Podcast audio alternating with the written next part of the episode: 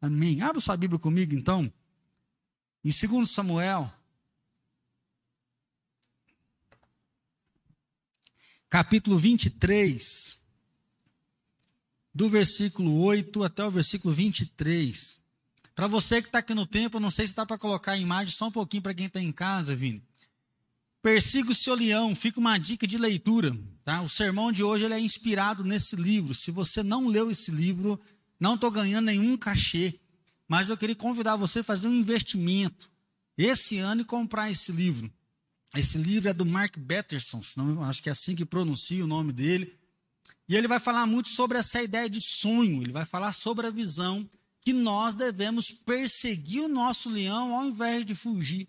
Então, você que está meio desanimado, você que está querendo né, conquistar uma coisa nova, avançar, faça um investimento em você mesmo. Tá? Se dê de presente esse livro. Aí são 20 capítulos, são capítulos menores. A leitura é muito fácil, muito boa. Né? E ele que está inspirando o nosso sermão e o nosso tema também desse mês, Persiga o seu leão, tá bom? A palavra do Senhor, então, ela nos diz assim: São estes os nomes dos valentes de Davi: Josebede, Becebete, filho de Ticamone, o principal dos três. Esse brandiu a sua lança contra oitocentos e os feriu de uma vez. Depois dele, Eliasé, filho de Dodô, filho de Aioi, entre os três valentes que estavam com Davi, quando desafiaram os filisteus ali reunidos para a peleja, quando já se haviam retirado os filhos de Israel, ele se levantou e feriu os filisteus até lhe cansar a mão e ficar pegada a espada. Naquele dia o Senhor efetuou grande livramento e o povo voltou para onde Eleazar estava somente para tomar os despojos. Depois dele, Samar, filho de Ágio, Ararita, quando os filisteus se ajuntaram em Leí, onde havia um pedaço de terra cheio de lentilhas, e o povo fugia diante dos filisteus, pôs-se Samar no meio daquele terreno e o defendeu e feriu os filisteus, e o Senhor efetuou grande livramento. Também três dos trinta cabeças desceram e no tempo da cega foram ter com Davi a caverna de Adulão, e uma tropa de filisteus se acamparam no vale de Rafaíns. Davi estava na fortaleza e a guarnição dos filisteus em Belém. Suspirou Davi e disse: Quem me dera beber água do poço que está junto à porta de Belém? Então aqueles três valentes romperam pelo acampamento dos filisteus, tiraram a água do poço junto do porto de Belém e tomaram-na e a levaram a Davi, e ele, porém, não a quis beber porém a derramou como libação ao Senhor e disse: Longe de mim, ó Senhor, fazer tal coisa. Beberia eu o sangue dos homens que lá foram com perigo de vida, de maneira que não a quis beber. São essas as coisas que fizeram os três valentes. Também Abisai, irmão de Joabe, filho de Zeruia, era cabeça de trinta, e alçou a sua lança contra trezentos e os feriu. E tinha nome entre os primeiros três. Era ele mais nobre do que os trinta e era o primeiro deles. Contudo, aos primeiros três não chegou. Também Benaía, filho de Joiada, era homem valente de Cabzeel e grande em obras. Feriu ele dois heróis de Moabe. Desceu numa cova e nela matou um leão no tempo de neve. Matou também um egípcio, homem de grande estatura, e o egípcio trazia uma lança, mas Benaía Benaía o atacou com um cajado, arrancou-lhe da mão a lança e com ela o matou. Estas coisas fez Benaía, filho de Joiada, pelo que teve nome entre os primeiros três valentes. Era mais nobre do que os trinta, porém os, aos três primeiros não chegou, e Davi o pôs sobre a sua guarda. Se você continuar lendo agora, você vai ver nomes. Né? O tema que é colocado nas nossas Bíblias são os valentes de Davi. É interessante olhar esses valentes, porque diz que um enfrenta 800, o outro enfrenta 300. O outro, enquanto o povo de Israel está indo embora, os filisteus vêm, ao invés dele ir embora junto, ele enfrenta os filisteus e sozinho ele mata. O povo volta só para pegar os despojos. Fala de Samar, que defendendo um campo de lentilha, ele para no meio do campo de lentilha e ele defende aquele campo de lentilha, ele toma para si aquele campo e ele mata todos. Fala de um aqui que a sua espada cola na mão dele, ou seja, de tanto que ele luta sozinho, de tanto que ele batalha, tantas pessoas que ele derruba, que a espada fica, ele segura na mão dele, não consegue nem soltar a espada. Vai dizendo que Davi tinha três, né, assim? os melhores, os valentes, os guardas. Tinha uma equipe de 30, e aí vai dando, ó, entre os 30, esse era o primeiro, entre os 30, esse era o maior. E aí nós temos nomes aqui de 300 soldados, 300 homens considerados os valentes de Davi. E é muito né, corajoso, mas o bicho dá um resfriado, ele quase morre, é assim? Ele fura o dedo, ele manca, não é assim que as mulheres reclamam em casa, tá louco, o homem é muito frouxo, né? Agora você imagina encontrar com 300 homens endividados, depressivos, desanimados. O que é bonito da história é que Davi estava numa situação terrível, que ele tinha perdido tudo, se junta a ele 300, e ao invés deles virarem ladrões, virarem homens largados, abandonados, a Bíblia diz que Davi ele se levanta, nós sabemos que ele vai ser coroado rei, e esses 300 homens vão virar os 300 valentes. Aqueles que eram endividados, entristecidos, desanimados, que não tinham projeto, aqueles que eram depressivos, agora tá um enfrenta 800, outro enfrenta 300, outro defende um campo. Senão, o que, que significa o negócio desse? O que nós sabemos é que o cara tinha sangue nos olhos. Num dia de neve, onde você não consegue se locomover com facilidade, então nós não sabemos se ele entrou nessa caverna para ele dormir, se ele entrou nessa caverna para poder se esconder, e aí o leão estava lá, ele enfrenta esse leão. Nós não sabemos se ele entrou lá para matar o leão que ele queria comer. Aí se você der uma pesquisadinha, cada um vai romancear, né? Que o leão rugia, ele suava, né? e aí o bicho vai pegar. O relato que nós temos é que um dia de neve, o cara entra numa toca e ele enfrenta um leão. Então, assim, quem em sã consciência vai entrar numa caverna, quem em sã consciência vai entrar num lugar, numa toca, onde você sabe que tem um leão feroz lá e que vai enfrentar. Por isso a temática nossa é persiga o seu leão. E aí a gente começa a entrar muitas vezes num vitimismo. Nós entramos numa cadeia de nos condenar cada vez mais, de nos né, de, declarar o fracasso, sendo que ele ainda não aconteceu e nós já partimos no fracasso. Uma frase que há muito tempo me acompanha é que se você planeja, a gente enxerga, dificilmente vai, Deus vai te ajudar. Por quê? Porque você não vai depender dele. Se teu sonho é pequeno, ai, Deus abençoe minha vida. Ai, Deus vai depender dele. Se teu sonho é pequeno, ai, Deus abençoe minha vida. Ai, Deus abençoe meu casamento. Se teu sonho é pequeno, ai, Deus abençoe minha vida. Ai, Deus abençoe meu casamento. Ai, Deus abençoe meu filho, porque aqui a gente não tem condição financeira. Ai, Deus cuida do meu filho. Mas não tem um clamor não tem um jejum, não tem um dobrar o joelho, não tem uma, realmente uma intercessão, porque você dá conta. Porque você dá conta, porque você vai dar um gritinho e você consegue resolver. Esse autor, né, não é o Marte, ele vai dizer que quando nós temos um sonho que é maior do que nós, nós vamos saber que só vai realizar se o joelho estiver dobrado. Quando você faz um sonho maior do que você, não estou falando aqui de você sair feito louco, fazendo qualquer coisa de forma inconsequente. Não, sonhar sim, dentro de parâmetros, mas olhando para frente, entendendo que Deus pode surpreender. Porque na hora que chegar na impossibilidade, na hora que chegar um impossível, na hora que você vê que você está limitado e você não pode fazer alguma coisa, é a hora que você vai clamar misericórdia. É a hora que você vai dobrar os seus joelhos, é a hora que você vai olhar para Deus, depender de Deus, sabendo que, coitado, ele cancelou o casamento umas três vezes já, né, Felipe? E aí se começa a ficar nesse negócio, mas e aí? Como que a gente vai caminhar? Porque a tendência é o sonho apagar. A, tendência, a tendência é desanimar. E é por isso que eu queria convidar você, então, a lembrar do nosso tema do ano. Qual que é o tema do ano? Confiar e avançar. Nós confiamos em Deus e nós avançamos. Nós confiamos que Deus nos chamou. Nós confiamos que Deus é o Senhor. Você tem que continuar aquilo ao qual foi depositado no seu coração. E nada melhor do que olhar, eu fiz questão de ler todo o texto para ver que homens que não tinham condição, homens endividados, homens depressivos, homens que se juntaram a Davi fugitivo, viraram os valentes de Davi.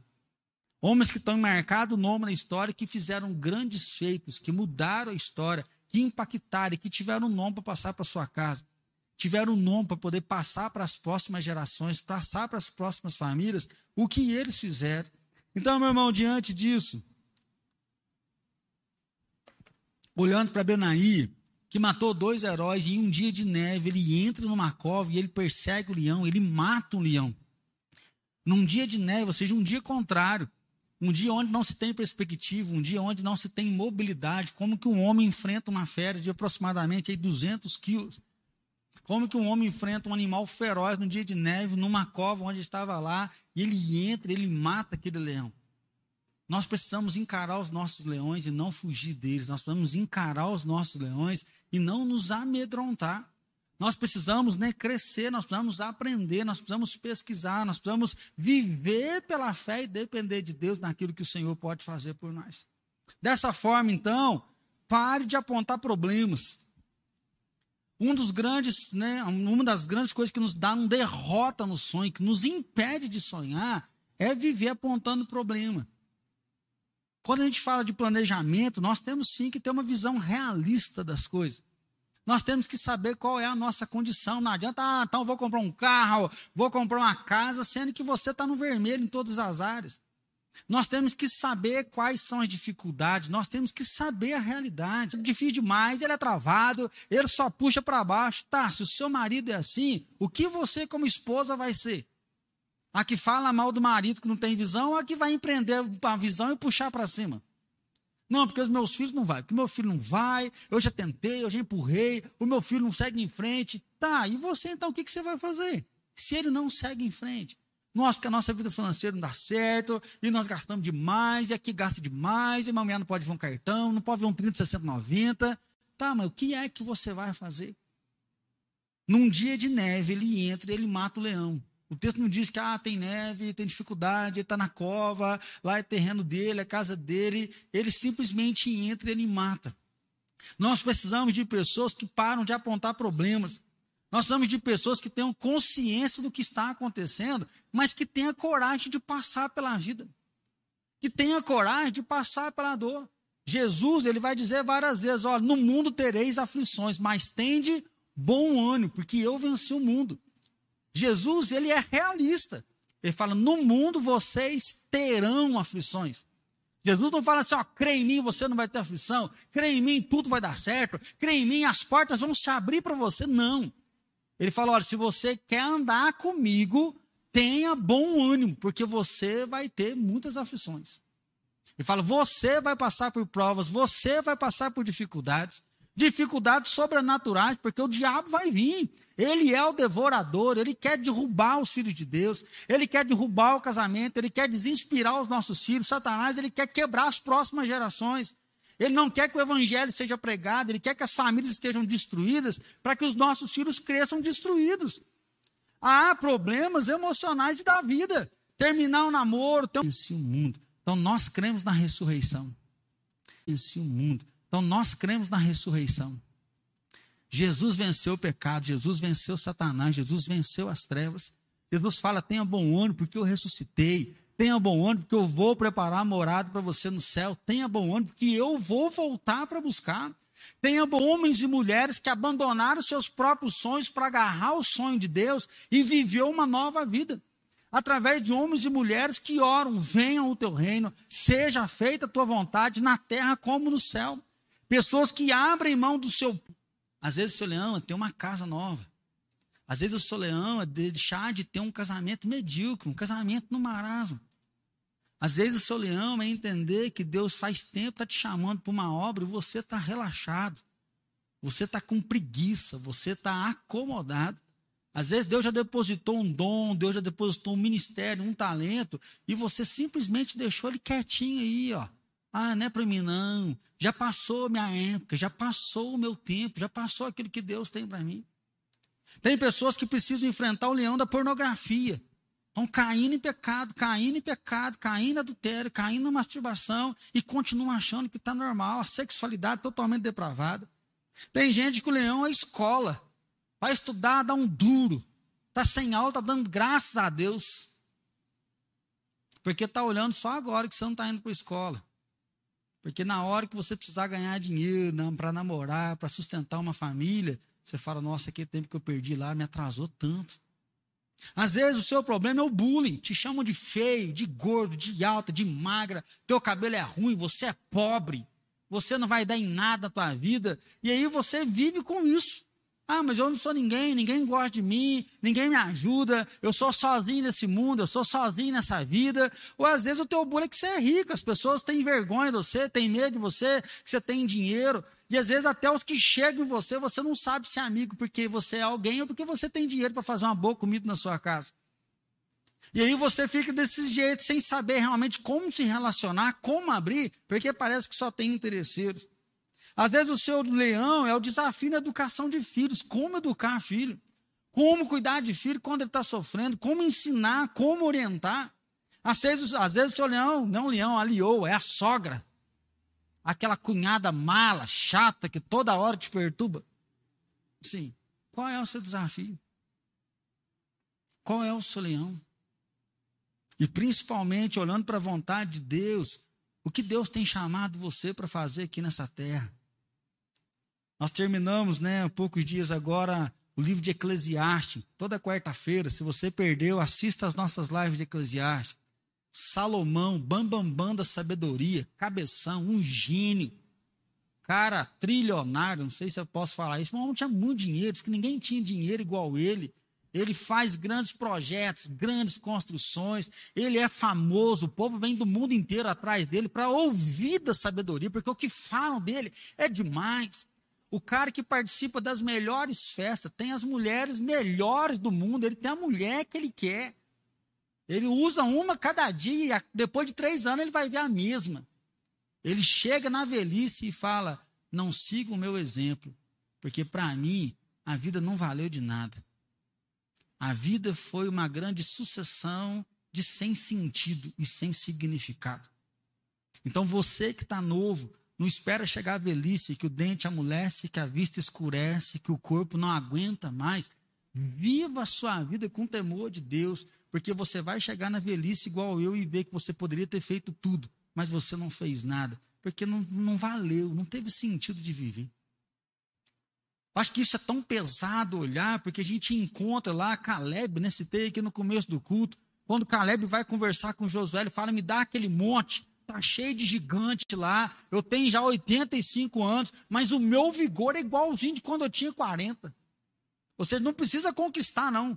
Caleb tinha tudo para falar: Ó, oh, Josué, nós dois estamos juntos, desde o Egito, espião, já ralamos demais. Agora estou com 85 anos. Ô, oh, Josué, quebra o gai, cara, foi só nós dois. Me dá aquela terra ali, ali é tranquilo, está tudo conquistado. Não, Caleb falou: olha, eu quero aquele monte. Ele parou de ver o problema, ele sabia o que Deus podia fazer. Ao invés de ficar ali apontando, né, apontando o problema, mais lata gigante, o gigante vai nos consumir, o gigante vai nos destruir. Ele fala: me dá aquela terra, eu quero aquele lugar, aquele lugar é bom. Eu quero aquele lugar, aquele lugar vai ser mil. E eu vou derrubar aquele gigante, porque Deus é comigo. Então, meu irmão, não gaste a sua vida fugindo daquilo que você tem medo. Não gaste a sua vida sendo um covarde e afastando daquilo que a um dia vai dar errado, mas então é melhor nem dar certo. Medo, ele vem realmente para nos inibir de sofrer. O grande mecanismo do medo é ele te travar. Porque o medo percebe um sofrimento. Vamos pensar, ó, eu tenho medo de altura. Então, quando eu começo a chegar aqui, ó, o medo vai me travar para eu não cair. O medo me trava. É a hora que aquela pessoa não consegue nem, nem chegar perto e ele se afasta. O medo, ele quer nos evitar o sofrimento. Só que ele evita o sofrimento, mas ele evita também a conquista de superar o meu medo e de vencer ela. Por isso, uma das maiores estratégias para se vencer o medo é encarar o medo com pequenas aproximações. E aí eu vi uma frase também que eu achei muito legal, é que o covarde e o valente têm medo. Só tem uma coisa que diferença pode fazer para vivenciar isso. 1 Samuel 16, o pai de Davi, o sacerdote chega lá e fala: Olha, Deus escolheu um filho teu para ser rei. E aí ele chama o primogênito, ele chama o outro, chama o outro, chama o outro, chama o outro. E Samuel fala assim: Não é, não é, não é, não é. Chega uma hora que o próprio pai de Davi fala assim: acabou. Aí Samuel fala, mas Deus, o senhor errou, acabou os filhos de um homem aqui. O senhor não viu passar um deles. Deus falou assim: falta mais um. E Samuel fala: oh, não tem mais nenhum filho. Ele fala: ah, tem Davi, mas Davi está cuidando das ovelhas. O pai de Davi só enxergou um pastorzinho cuidando de ovelhas. O pai de Davi só enxergou um moleque, um adolescente, enxergou um menino que só cuidava de ovelhas, que não tinha competência, não tinha altura, não tinha um corpo, um porte físico para poder ser rei. Por quê? Porque enxerga o problema. Enxerga a limitação. E quando Davi chega, você lembra do texto. Deus já diz antes: Eu não vejo como o homem vê. O homem vê o exterior, mas eu vejo o interior. Eu sou o homem que enxerga por dentro. Eu sou um Deus que enxerga por dentro. É por isso que Salomão vai nos dizer, em Eclesiastes, eu sempre cito esse texto: quem apenas observa o vento nunca vai plantar, quem fica olhando para as nuvens nunca vai cegar alguma coisa, porque você fica olhando só para a dificuldade. Porque você fica apontando só para o erro, você não tem coragem de fazer, não tem coragem de ser. Enquanto Davi estava montando seu currículo, eu achei legal o Mark ele falar isso no livro. Enquanto o pai de Davi aponta o erro e fala: esse cara não vai rei, ele não tem competência, é um moleque ainda. Davi estava preocupado com o currículo dele. Davi estava lá pastoreando as ovelhas, apareceu um leão, Davi matou um leão. Davi está pastoreando as ovelhas, apareceu um urso, Davi matou um urso. O currículo dele estava sendo feito. E aí é legal que anos depois, ele vai como mensageiro ver se os irmãos estão na guerra. Lá vendo os irmãos na guerra, ele vê Golias. Ele fala: quem que esse incircunciso, quem que esse pagão está achando que ele é para afrontar o Deus de Israel? O que, que vão dar para quem acabar com esse homem? E aí, quando Saul chama, Saul fala: Cara, você, não é soldado, você não tem competência, você não tem treinamento. O que, que Davi faz? Ele puxa o currículo dele. Ele fala: Eu sou pastor de ovelhas mas eu já matei um urso e eu já matei um leão. Eu tenho currículo. Às vezes nós queremos enfrentar gigante para depois ter currículo, enquanto Deus já está dando pequenos currículos para nós. Deus já está confiando pequenos desafios, Deus já está confiando os pequenos ministérios, Deus já está confiando coisas para que nós pudéssemos realizar, fazer, para isso já começar a fazer parte do nosso currículo, para a hora que os grandes projetos chegar, nós temos coragem de assumir. Mas o nosso problema é que nós somos experts em quê? Em apontar o erro, em apontar a dificuldade, em apontar o problema. Deus está no negócio de elaborar currículo, então mate o leão e depois mande o seu currículo para o rei, é isso que acontece. Deus está elaborando o nosso currículo, Deus está elaborando a nossa vida. Às vezes você passa por tempo de choro, você passa por tempo de dificuldade, você passa por umas provas, você fala, eu não sei o que Deus está querendo com isso. Você pode não saber, mas Deus sabe o que, que Ele está fazendo. Deus tem competência, apareceu, ele matou. E aí, quando precisou enfrentar um guerreiro, ele falou: Eu já enfrentei leão e urso, eu tenho competência, eu posso fazer esse negócio acontecer. Então, não fuja das suas guerras. Se você hoje está estudando, seja um bom estudante, seja competente na hora, naquilo que você está fazendo. Abra os olhos para as oportunidades, você que está na faculdade, de curso, mini curso, de estágio, que Deus está confiando na sua mão, porque você não sabe onde isso vai cair. Você está trabalhando, né? abra os olhos no seu trabalho, seja competente no seu trabalho, faça. Faça uma hora extra, faça um curso, atenda com qualidade, atenda com eficiência. Você não sabe o que te espera lá na frente. Você não sabe o que te aguarda lá na frente, o que é que Deus vai confiar na sua mão. Quem é que vai fazer alguma coisa por você? Na quarta-feira eu contei um exemplo aqui que eu aprendi lá na Cambucina, trabalhava na fábrica da Pênalti, né, de um patrão, um chefe meu lá. Se você não viu, veja quarta-feira. Mas o que é interessante é que antes de acontecer o evento da quarta-feira, eu trabalhava no almoxerifado e ele era gerente do corte de costura. E aí a gente fazia a lista de compra, né? Para fazer 500 tênis, para fazer mil tênis, a gente ia lá e separava o material para tudo isso. Só que ele vinha com a listinha assim, ó, 10 centímetros de tecido, 20 centímetros de espuma. Você tinha que pegar um rolo de 100 metros, 6, 7 metros de altura, tirar aquele rolo para tirar uma fitinha de 10 centímetros, fechar o rolo e lá em cima. Na hora que ele vinha entrando no mochilifado, você viu o povo só escondendo. E ele vinha onde eu estava juntar na minha mão e me carregava. Um dia eu fiquei bravo. Falei, Tião, o que, que é isso? Está louco? Tem oito aqui, você vem só atrás de mim? Ele falou assim: cala tua boca e vem, que você faz rapidinho para mim, por isso que eu venho atrás de você. Um ano depois, me mandaram para a qualidade. Quem que virou gerente da qualidade? O Tchão. A minha vida foi muito mais fácil na qualidade. Porque lá atrás eu fazia tudo rapidinho. Eu ganhei a confiança de um cara que ia ser meu chefe, sendo que na época ele não era. E aí a Bíblia diz: o que você for fazer, faça com perfeição e faça para Deus e não para os homens. Nós não fazemos para agradar homens. Nós fazemos porque nós temos um leão para derrubar, nós fazemos porque sabemos quem é o nosso Senhor, nós fazemos porque sabemos quem que nós estamos representando.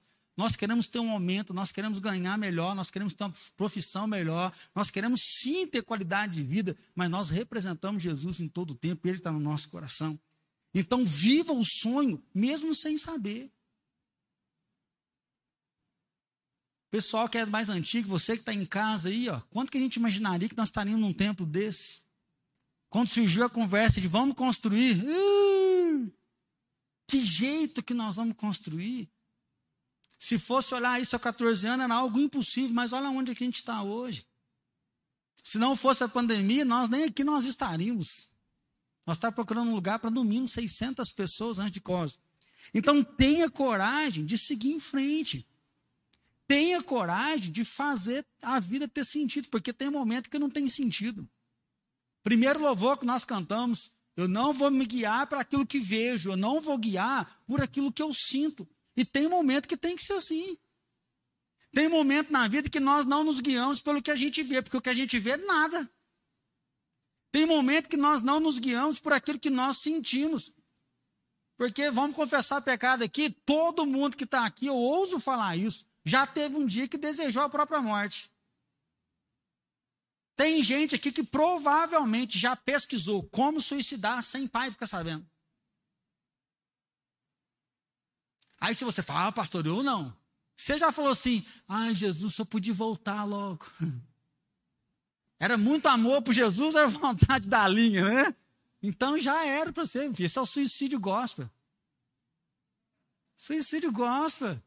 A gente ri, mas é a desgraça nossa. Nós não queremos ir para o céu para falar, Jesus, morrer é louco, que nada. Nós estamos agarrados aqui.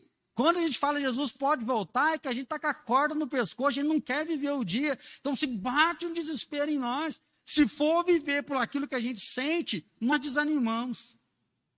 Nós não seguimos em frente porque alguém fala mal, o outro desacredita, o outro te impede. No trabalho, o cara te boicota, passa a perna, o outro te trai, e aí não paga a conta. Então, assim, a vida é dura.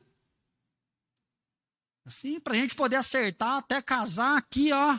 E você chora de cá, chora de lá, e um te aperta, outro fala isso, outro fala aquilo, ó. A gente erra. Depois que a gente casa, a gente olha para trás e fala: vai dar tudo certo, meu irmão. Mas não vivemos para aquilo que nós sentimos. Nós vivemos para aquilo que nós cremos em Deus. Então, tenha coragem de seguir em frente. Porque perseguir e matar leão não é para qualquer um. Perceba que aqui tudo impeça de fazer aquilo que Deus chamou. Às vezes a gente deixa o medo e a dúvida, ah, mas será que é? Será que não é? Então, assim, se não é pecado, segue em frente. Mas, pastor, eu não sei direito o que é. Então, sai da tua terra e vai para a terra que ele prometeu. Não é assim que ele falou para Abraão? Deus falou para Abraão: confia em mim e crê. E no meio do caminho eu vou fazendo. É isso que aconteceu com Davi. Davi ele é ungido rei. Após a unção dele de rei, o que, que ele vai fazer? Ele vai cuidar de ovelha. E o pai não acredita nele do mesmo jeito. É tanto que entra no sonho de alguém. Porque os 300 entraram no sonho de Davi.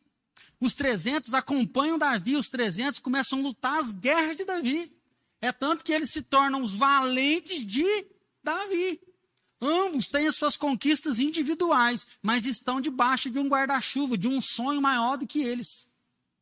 Às vezes nós queremos tanta individualidade que aí a gente fica meio perdido e as coisas estão acontecendo. Uma frase que fala muito comigo é assim, ó, pare de orar para Deus abençoar o que você está fazendo e faça o que Deus está fazendo, porque o que Deus está fazendo já está abençoado.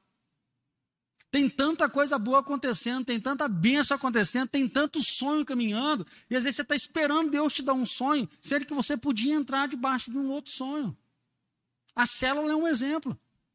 Tem um monte de células que estão paradas, tem pessoas que estão desanimadas, pessoas que estão nas suas casas desencorajadas. O que é que você pode fazer para o reino de Deus? O que é que você pode fazer para se movimentar? O que é que você pode fazer debaixo de um sonho maior que vai te levar a alcançar alguém, tocar alguém? Sonhos não nascem, ó, sonhos nascem antes de nós, os sonhos nos ultrapassam, eles fazem a diferença muito depois de nós termos partido. Às vezes a gente acha tanto que é um sonho meu, é um sonho para mim. O sonho vem muito antes de nós. O sonho de Deus para Alfenas é muito antes da gente entrar aqui nessa cidade. O sonho de Deus para Alfenas é muito antes da IPI vir fazer um culto aqui. Nós estamos aqui brevíssimos, né? 40 anos. O sonho de Deus para Alfenas é muito anterior. Lá atrás teve alguém que sonhou, lá atrás teve alguém que orou, lá atrás teve pessoas que vieram, que não deu certo, que foi embora. Um dia a IPI vem parte de um sonho muito maior. Nós queremos alcançar mais gente, nós queremos abençoar mais gente. Nós vamos gravar o nosso nome aqui, como já está gravado mas nós podemos deixar gravado mais e começar a impactar a nova geração, impactar essas crianças que estão nascendo, que estão no colo do Lucas, aqueles que estão maiores, para eles serem melhores do que nós. Um sonho que veio antes, um sonho que está agora e um sonho que vai continuar depois que nós partimos, porque nós estamos vivendo os sonhos de Deus. E no meio do caminho, Deus ainda nos dá a bênção. Então, não tão sonhe para inspirar a próxima geração. Assim, pratique a bondade. Se você fala, mas pastor, parece que o sonho meu, eu não consegui enxergar nada ainda. Então pratica bondade, lembra de Raabe? Lá em Josué, capítulo 7, ela recebe os espias. E aí ela fala para eles assim, olha, como eu fui bondosa com vocês, sejam bondosos comigo. Eu ouvi o que o Deus de vocês vai fazer aqui. Quando ele vier para destruir Jericó, lembra de mim, me salva. Eles falam, olha, como você cuidou de nós, nós vamos cuidar de você. Põe um pano vermelho na janela e quem tiver aqui dentro, ninguém vai morrer. E a prostituta é salva porque ela foi bondosa. Gálatas, ele vai nos dizer, Gálatas 6, 9 ao 10, enquanto temos oportunidade, façamos o bem a, a todos. Enquanto temos oportunidade, façamos o bem a, a todos. Grandes sonhos nascem de pequenas ações. Hoje nós estamos vendo pessoas tendo sucesso do dia para a noite, não é assim? Agora está começando a virar uma nova modalidade de sonho. Porque até então, o que a gente ouvia falar é que ninguém é grande sem ser pequeno primeiro. Mas hoje, do dia para a noite, algumas pessoas estão ficando milionárias, estão ficando bilionárias. Mas você precisa saber como que está o seu coração, porque você pode virar um bilionário e ter uma vida totalmente destruída, que é o que aconteceu com Salomão. Mas se você souber a razão da esperança, você vai seguir em frente e vai ver a mão do Senhor. Por isso, último lugar, essa frase me impactou muito no livro. Não morra antes do seu coração parar de bater. Não morra antes do seu coração parar de bater. Dois heróis, ele mata aquele gigante. Para nós, isso aqui hoje é muito mais importante, porque porque nós cremos em Cristo, nós vimos Jesus. Jesus veio, pisou na terra, Jesus mudou a nossa história. Jesus tem mudado a história de pessoas. Então não morra antes do seu coração parar de bater. Porque às vezes você ficou. A vida está acontecendo e você ficou, você perdeu seus dons, você perdeu seus talentos, você enterrou seus dons, enterrou seus talentos. Na dureza do coração, no sofrimento, você deixou de viver. Você fala, ah, pastor, está muito difícil. Sim, pode ser muito difícil, mas você escolheu não viver. Você escolheu a dor. Você escolheu a rejeição, você escolheu a frustração, você escolheu o fracasso. Então não morra antes do seu coração parar de bater. Deus está te dando vida para que você siga em frente. Deus te dá a vida para você caminhar. Mas, pastor, eu perdi a força, então vai lá para Isaías. Mesmo os jovens cansados, ou seja, eles cansam, eles param. Mas os que esperam no Senhor renovam suas forças. Os que esperam no Senhor, eles vão voar novamente. Por quê? Porque Deus é o nosso socorro. Então, meu irmão, hoje está na hora de você renovar o seu coração. Probabilidades e impossibilidades são os maiores cenários de milagres para Deus. E aí a hora é gostosa, porque é a hora que ele entra. Tem uma hora que Josué está quebrando o pau com cinco reis, lá em Josué. O pau está caindo na folha, espada para tudo quanto é lado ele vê que o sol está para se pôr. Ele fala: Para, sol! E o sol para. Ele fala: Pastor, não é o sol, não. A terra, é o sistema solar inteiro. A gente vê que Deus é mais poderoso do que nós imaginamos. A gente pede uma coisa e Deus faz outra. Já parou pensar nisso? Tem um povo que é meio burro, fala assim: olha lá, tá vendo a Bíblia está errada. Não a Bíblia está errada. Naquela época a ciência não tinha evoluído. A crença na época era que o sol fazia assim em volta da terra. Aí o cara tá lutando, não pode ficar de noite que o inimigo vai sumir. O que, que ele fala? Deus, para o sol.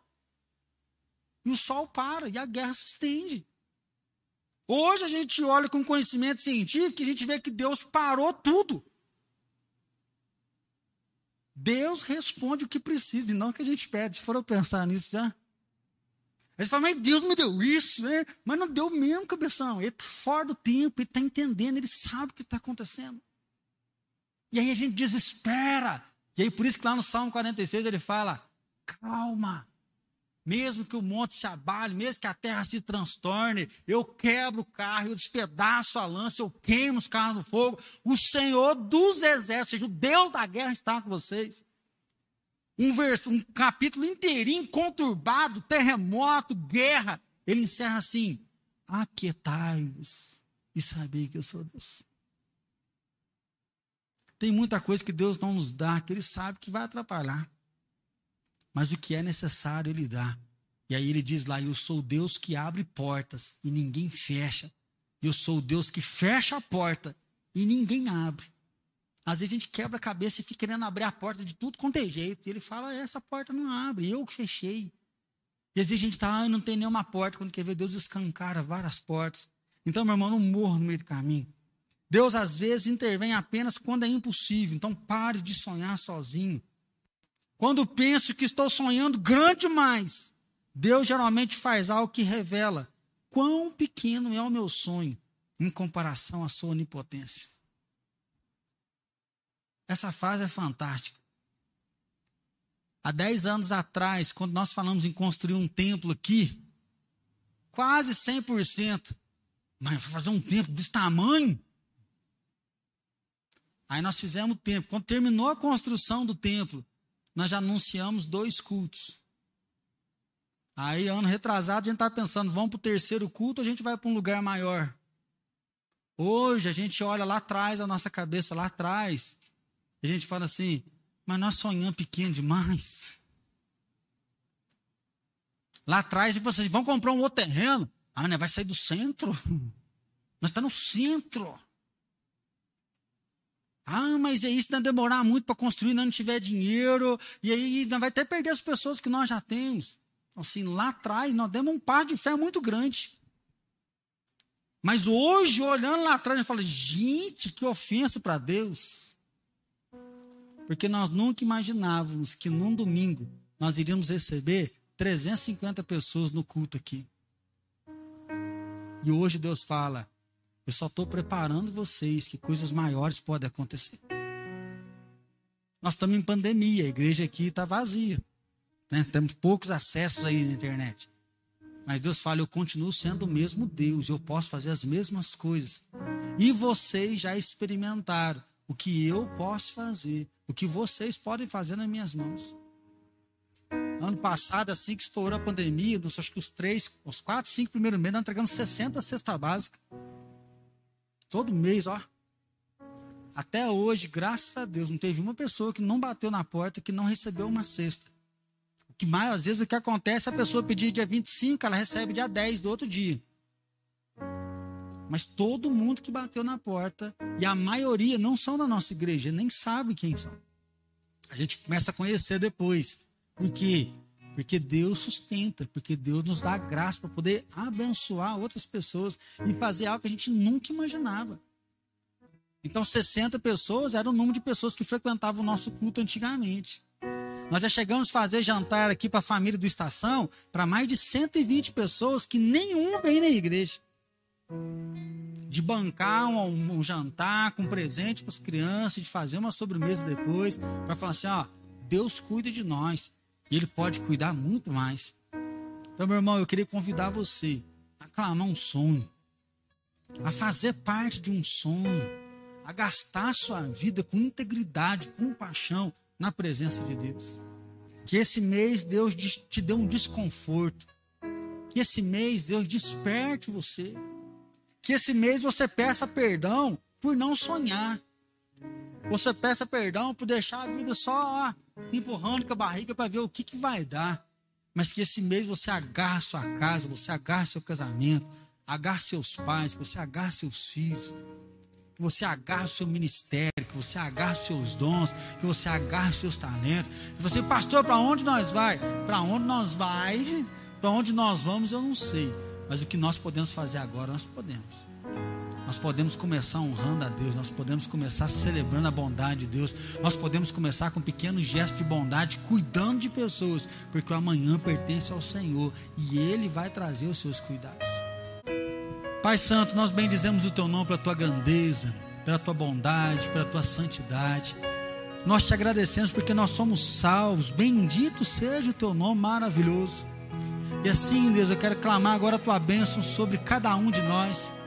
Pedimos perdão pelo nosso pecado, pedimos perdão pelas nossas falhas, mas pedimos, Deus, dá um sonho, põe um sonho no nosso coração Senhor, renova nossa visão, renova nossas forças, alarga a nossa tenda, alarga a nossa fronteira. Jesus, o Senhor disse: tenha de bom ânimo. Nós queremos ter bom ânimo para enfrentar esse tempo de crise, enfrentar esses tempos adversos, sabendo que nós estamos pelejando na tua batalha, pelejando na tua peleja, declarando que o teu reino venha. Ô oh, Espírito Santo, nós clamamos a bênção do Senhor agora sobre o pão, sobre o cálice sobre a vida daqueles irmãos que estão nos seus lares e vão ceiar junto conosco, que ao comer do pão e beber do cálice, o Senhor venha renovar a nossa fé, o Senhor venha renovar a nossa esperança e renovar a certeza de que nós temos um lugar nos teus sonhos. Que o Senhor tem palavras favoráveis a nosso respeito, o Senhor tem pensamento de vida a nosso respeito. Assim, sopra o teu poder e a tua glória sobre nós, em nome de Jesus. Amém, Senhor.